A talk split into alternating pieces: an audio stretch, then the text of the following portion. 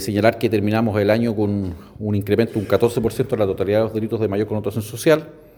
dentro de algunos de los delitos también que teníamos nosotros priorizados en nuestra provincia era la vigiato. Eh,